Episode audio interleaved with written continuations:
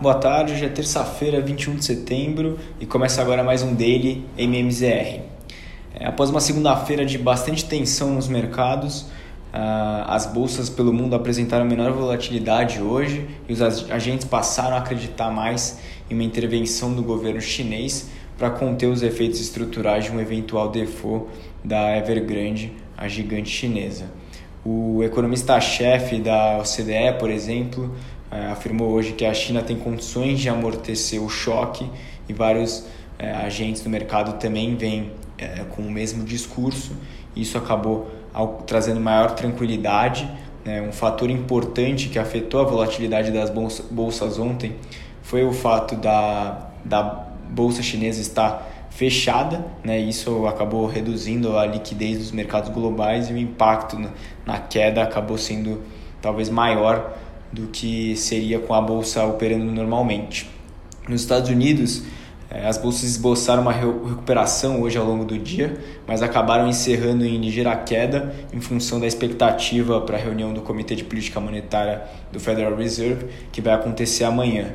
O Dow Jones fechou em queda de 0,15, enquanto o S&P 500 registrou uma queda ligeira de 0,08 e o Nasdaq, que foi a bolsa americana que acabou tendo maior impacto ontem, hoje acabou até recuperando um pouco, avançando 0,22. Na Europa, as bolsas fecharam em alta, recuperando parte da queda de ontem causada pela, pelo impacto ali da Evergrande. O índice Stock 600 encerrou em alta de 1%, o índice de Londres subiu 1,12% e o DAX de Frankfurt avançou 1,43. O destaque no dia foi o setor de turismo e lazer, que subiu mais de 3%. Vindo agora para o Brasil, o dia foi de recuperação para os ativos locais. A bolsa recuperou parte da queda de ontem, que havia a levado ao menor patamar nesse ano. É, com a redução da euforia internacional em relação à China, o Ibovespa fechou em alta de 1,29 aos 110.250 pontos, próximo das máximas do dia. As commodities que haviam caído bastante voltaram a subir hoje e também tivemos uma boa performance das companhias aéreas e das empresas do varejo. A, a Via, que é a antiga Via Varejo, subiu 11% no dia e Melios subiu mais de 13%. O volume negociado hoje foi relativamente baixo, pois o mercado aguarda as decisões de juros que vão acontecer no Brasil e nos Estados Unidos amanhã. Falando então da parte de juros, tivemos um dia de fechamento em quase toda a extensão da curva nas vésperas do Copom. O temor de desaceleração global pressionava o fechamento das taxas no mundo todo. E no noticiário local, o presidente do Senado, Rodrigo Pacheco, afirmou hoje, após um encontro com Paulo Guedes e Arthur Lira, que o governo deve desistir de parcelar os precatórios e deve mantê-los é, no, dentro do teto de gastos, mas vai querer fixar um limite para esse pagamento no ano que vem.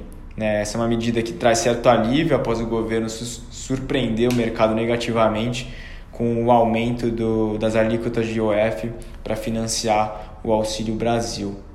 A solução que o governo busca levaria o valor dos precatórios em 2022 de 90 bilhões de reais para 39,9 bilhões e a notícia trouxe mais fôlego é, às taxas de juros que chegaram a, a, a fechar ali próxima das mínimas do dia.